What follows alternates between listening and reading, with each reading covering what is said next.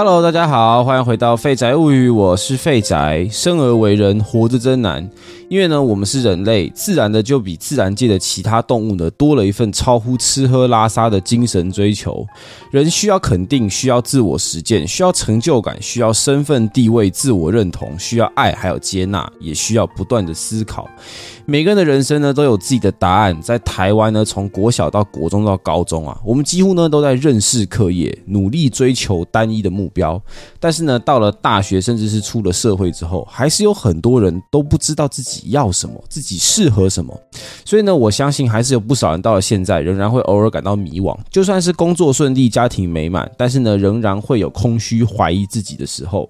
那么今天呢，我就想要和大家聊一本书。这本书呢，已经算是一本老书了，但是现在呢，我还是非常的非常喜欢，偶尔呢还是会复习的一本书。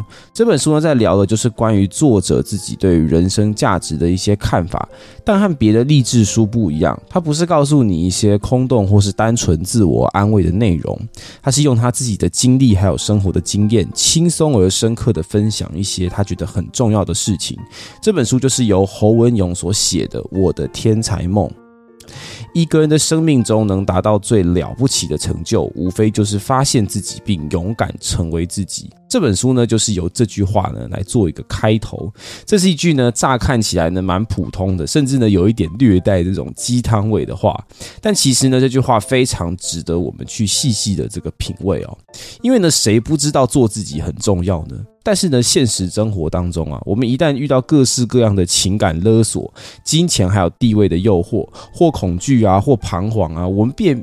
被迫呢，在这些漩涡当中就失去了自我，发现自己成为自己是一个很简单的一个概念，但是呢，却难以彻底的奉行。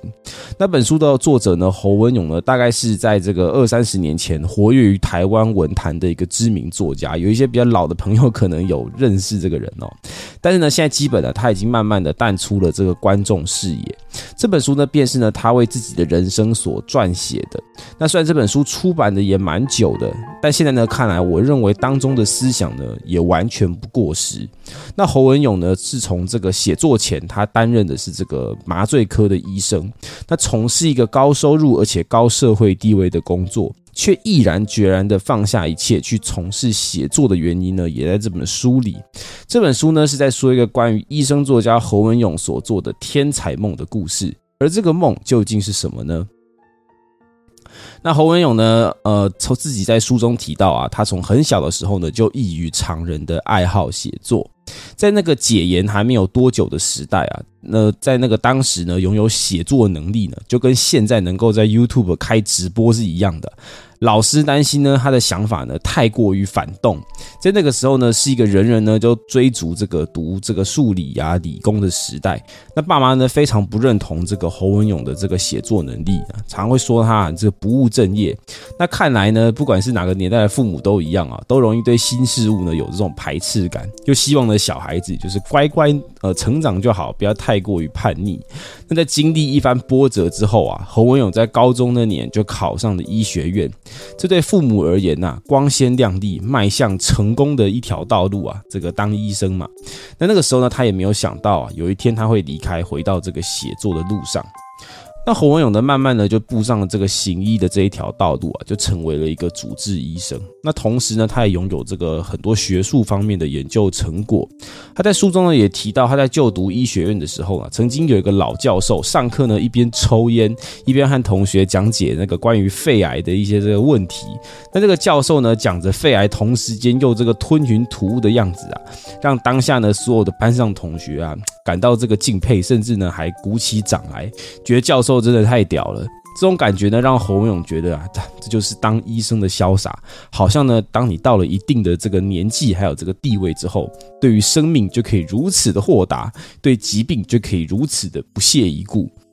随着年龄渐长啊，越来越有的这个专业知识和技术的他，却开始对生命呢越发感到无力和怀疑哦。那常常呢，我们在看到这个医生动手术的时候啊，都会觉得说，哇，医生真的很了不起，尤其是外科。你想想看，医生呢是一个几乎没有容错空间的职业，你弄不好就是会让病患多承受几次痛苦，甚至呢很多手术啊，你就只有一次机会，那个压力感呢，绝对不是普通的大。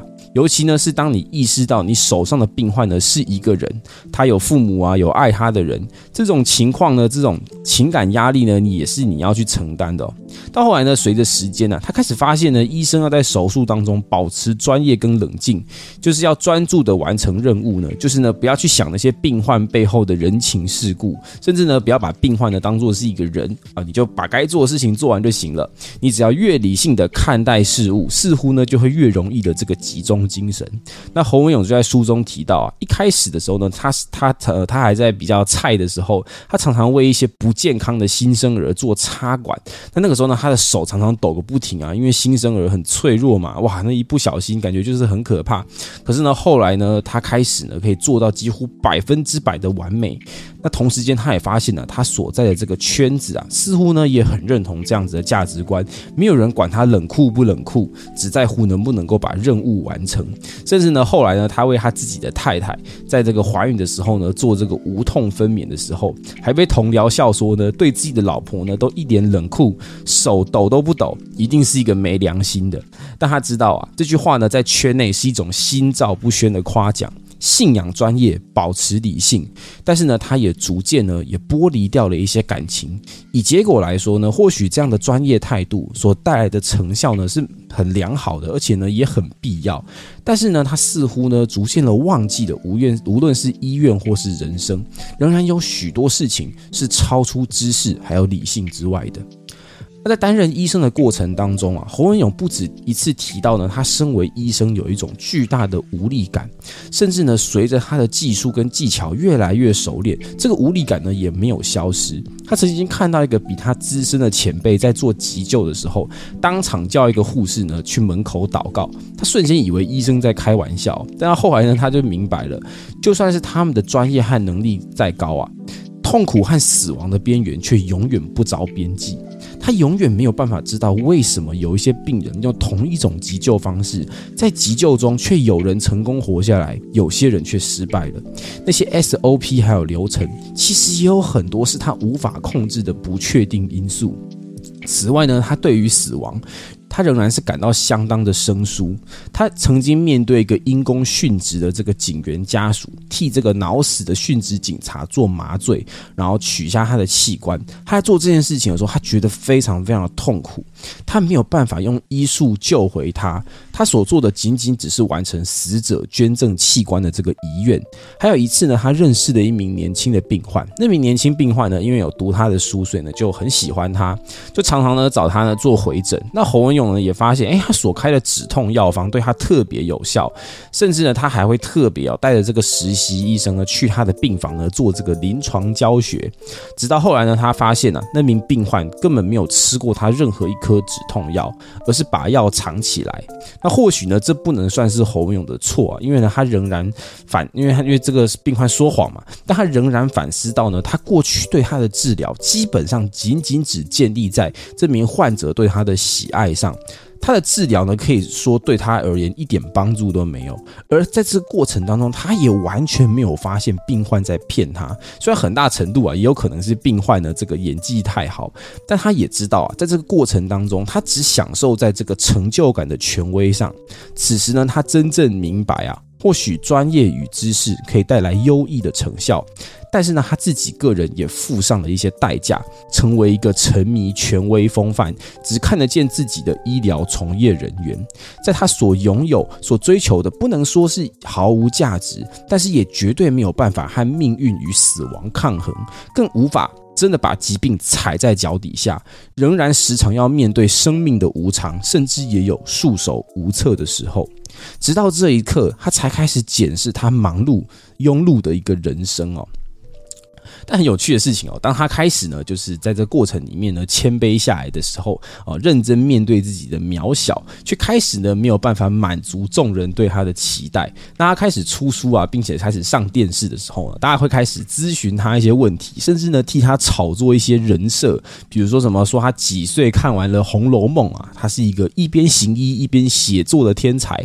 这一切呢，都让他非常的不自在。他提到了有一次上电视节目啊，被问到这个关于人生的问题呢，他决定呢实话实说，他就说呢，他其实他对自己的人生也充满了很多不确定。哦。生命中最现实的是时间，他不知道他现在的选择到底是不是最好的，他也不确定他现在的状态到底算不算成功。他什么都想做，但是又不能什么都做啊，等等的。结果呢，导播对现场工作人员说：“你们有谁呢？去跟这个侯文勇沟通一下，他到底知不知道他是学者专家？像他一直说不确定，不确定，到底算什么专家嘞？其实啊，每个人呢都期待电视上的名嘴，或是看起来比我们更有经验的人，能够给予我们更直接、更肯定的答案。但其实啊，每个人的人生经历都没有办法被复制。但是呢，我们哪怕是被骗，也多少呢都有一点一厢情愿的想要去相信，呃，成功的人一定比我们更不迷惘、更果断，也更坚定哦。但是呢，无论如何啊，侯文勇呢，对于了解人生的意义这个想法呢，却没有消失，反而更加的坚定。他开始试图呢，想要改变他的生活价值观。然后他就分享到，有一天呢，他在广播当中啊，他遇到一个这个荒野保护协会的这个徐仁修老师。那徐仁修呢，就给他两个亲身经，给给他讲了两个这个他亲身经历的故事。第一个故事呢，就是说他之前去这个中南美洲的时候呢，遇到一个本土的这个原住民啊，然后有一天呢，这个原住民呢问他们说。哎，你们为什么呢？你们到底是为了什么吃饭？然后他就不知道为什么他这样问。然后呢，他就发现了原住民呢，因为看到他们一行人吃饭前就都会看手上的那个手表哦，十二点的吃午餐，六点的时候吃晚餐。然后他们是几乎没有时间的概念的，所以呢，他就不厌其烦的告诉他们说：“哦，手表啊，就是一种记录时间的机器哦。那这个为什么可以记录时间呢？哦，就是。”就太阳嘛，就是十二点的时候太阳在正中间啊，六点的时候呢，啊太阳呢会会会会会会在西边的等等之类的，他就是他试图讲了这个时间的一个概念。就这个原住民呢，听着听着，突然恍然大悟的说：“哦，原来你们是照太阳的移动吃饭的，原来呢你们是一个崇拜太阳的民族。”哇，他就觉得哇，这真的是误会大了哦。那他就反问他们说：“那你们是怎么决定吃饭的？”那个原住民呢就说：“哦，我们肚子饿了就吃啊。”然后呢，他就发现了时间对他们而言真的是没有太大的这个意义哦。那接下来呢，后来呢，有一天呢，他们就是要走一个行程，然后呢，又请了一个这个原住民当向导。然后他们当时呢，有采到了一串那个香蕉，然后呢，发现呢香蕉还没有熟，还不能吃。他们就请这个向导呢背着，想说到了目的地呢再吃。就这向导呢觉得很重，他就不肯啊。然后他们说啊。没关系，那那你不肯带的话，那你就我们就干脆把它丢掉好了。就的那个向导呢又说，哎，不能浪费这个大地的恩惠，所以呢不可以丢掉香蕉。然后呢，这个向导呢就提出一个超屌的建议，他就说呢，我们现在呢就停在这边哦，我们来等香蕉，呃，等香蕉成熟啊，等香蕉熟了，我们吃完了再走。哇！他们就瞬间傻眼，这也太浪费时间了，是要等什么？等两三天还是等一个礼拜？都不知道到底是要等什么。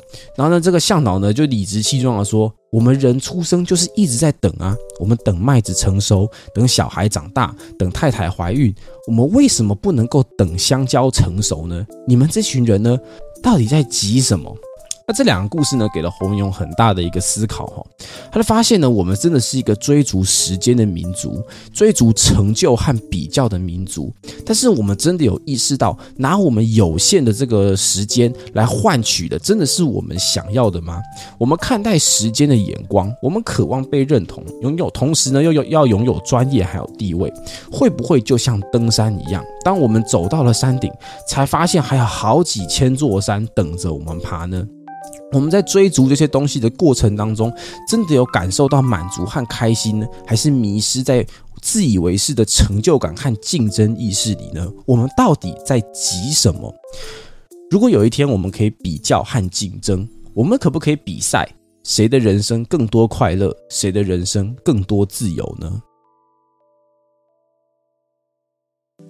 那在这本充满了这个自我反思的书中啊，其实呢，我也只谈到了一小段。那这本书呢，侯文勇用了充满生活感的笔法，写着了他的故事。那书中呢还写到了他带孩子去美国迪士尼，然后呢写着自己呢为什么放弃医学啊，选择全职创作的那个挣扎。那同时呢，他也写了如何放下过去，原谅自己，写着呢他看到的电视节目而体悟的一切，写的他在白色巨塔中看到的往事。这些故事啊，都有他对生命和自我的看法和理解。我的天才梦啊，其实是他说呢是一个梦境破碎的故事。曾经呢，他梦想过的理想，经过了岁月，发现了很多的自以为是，不断的被颠覆、边击碎。但是呢，虽然呢，这个他的梦想破灭了，但同时间，他也对于时间还有自我有了更新的认识。就像那个钢之炼金术师的爱德华一样，他以为可以借由着炼金术可以更靠近真理，掌握真相。但是呢，他却发现只有放下，才能对生命有真实的理解，并且甘愿回归成宇宙和自然的一体。生命的本质就是时间，而不是拥有。那很多时候啊，这个时候 听起来呢，可能有些人会觉得这些东西呢有一点虚无缥缈啊。我觉得看完这些故事呢，说不定呢，你可能还会更加迷惘。毕竟很多时候呢，我们也不能肯定我们现在的生活呢是否是真的有价值，但是呢也没有办法否定，所以呢就只好继续往前走。那其实呢，我认为啊，能不能够活得有价值还有意义，其实最简单的答案就是呢，请大家好好的去认识自己。那我知道认识自己这个四个字，这个答案真的是有一点拔辣。但是呢，其实呢，我们对于人生的很多迷惘，或是这本书，真的，我觉得他在讲最大的一个问题就是认识自己。问题其实就是出在这里。我们知道认识自己真的很重要，但是没有什么人能够真的能够正确的去认识自己。因为呢，我们很喜欢透过别人来认识自己，透过产出来认识自己，透过获得变。变得更喜欢，呃，变得跟喜欢的人一样呢，来认识自己，成就自己。所以，其实指引你自己的选择，而并不是要否定你选择的价值，而是要厘清是不是一个不小心，我们又再用这些选择打造这些其实并不是适合自己的人设，并且只是想要符合别人的期待呢？那么，人生中啊，最大的成就就是认识自己，并勇敢成为自己。这是一道证明题，你必须靠自己。给出答案。如果你好奇侯文勇这名医生啊，在如此成功的路上，为什么仍然能够不断的自我质疑，并且不断蜕变呢？那么呢，我就非常推荐你阅读这一本《我的天才梦》，或许梦境的结束才能带来新的开始。谢谢大家，我是废仔，我们下次再见，拜拜。